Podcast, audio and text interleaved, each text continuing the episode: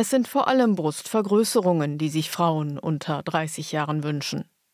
Wenn eine junge Frau mit einer kleinen Brust zu ihm kommt, hat Dr. Helge Jens dafür durchaus Verständnis. Er ist plastisch-ästhetischer Chirurg an der Domhofklinik in Aachen. Klassisch ist natürlich die Brust ist das Sinnbild für den weiblichen Körper. Also das äh, sind schon alles äh, Sachen, warum man das verstehen kann, dass die Brustchirurgie mehr in den Fokus der Patientinnen rückt. Doch welche Vorstellungen von der eigenen Brust sind realistisch, welche überzogen?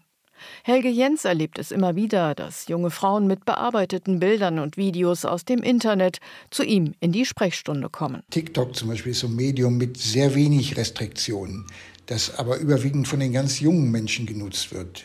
Instagram wird mit der Zielgruppe von 18 bis 30-Jährigen mehrmals täglich genutzt. Man wird praktisch zwangsweise beeinflusst, aber nicht darüber aufgeklärt, welche Gefahren dort lauern. Eine Brustvergrößerung ist immer ein Eingriff mit Risiken. Dr. Annette Kleinschmidt ist plastisch-ästhetische Chirurgin mit eigener Praxis in Berlin-Charlottenburg.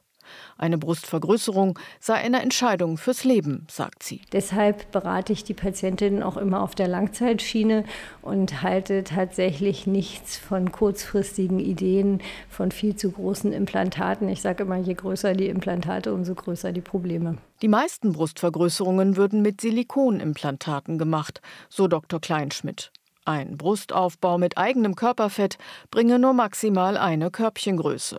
Vor allem, wenn sich junge Frauen operieren lassen, stellt sich die Frage, wie lange halten die Silikonimplantate? Derzeit geht man von 20 bis 30 Jahren aus. Das heißt auch, eine erneute OP ist gerade bei jungen Frauen oft unumgänglich. Noch einmal Dr. Annette Kleinschmidt. Wenn im Internet geschrieben steht, ähm, die müssen nie gewechselt werden, die Implantate, würde ich das für hochgradig unseriös erachten. Hochgradig unseriöse Informationen, geschönte Fotos, die nicht gekennzeichnet sind. All das führt zu unrealistischen Erwartungen. Gut ausgebildete Ärztinnen erkennen das in der Regel. Zum Beispiel auch, wenn eine gestörte Selbstwahrnehmung bei den Frauen vorliegt. Doch viele lassen sich im Ausland operieren oder in Praxen, in denen weniger erfahrene Ärztinnen arbeiten. Deshalb fordern mehrere Berufsverbände jetzt in einer Petition an den Deutschen Bundestag eine Kennzeichnungspflicht für digital bearbeitete Fotos.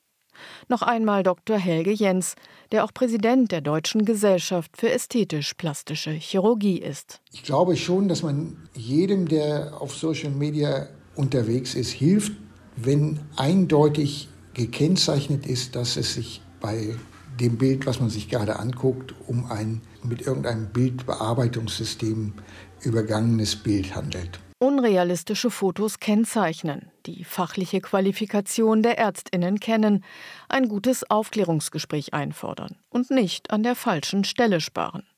So können Frauen sich vor misslungenen Brust-OPs schützen.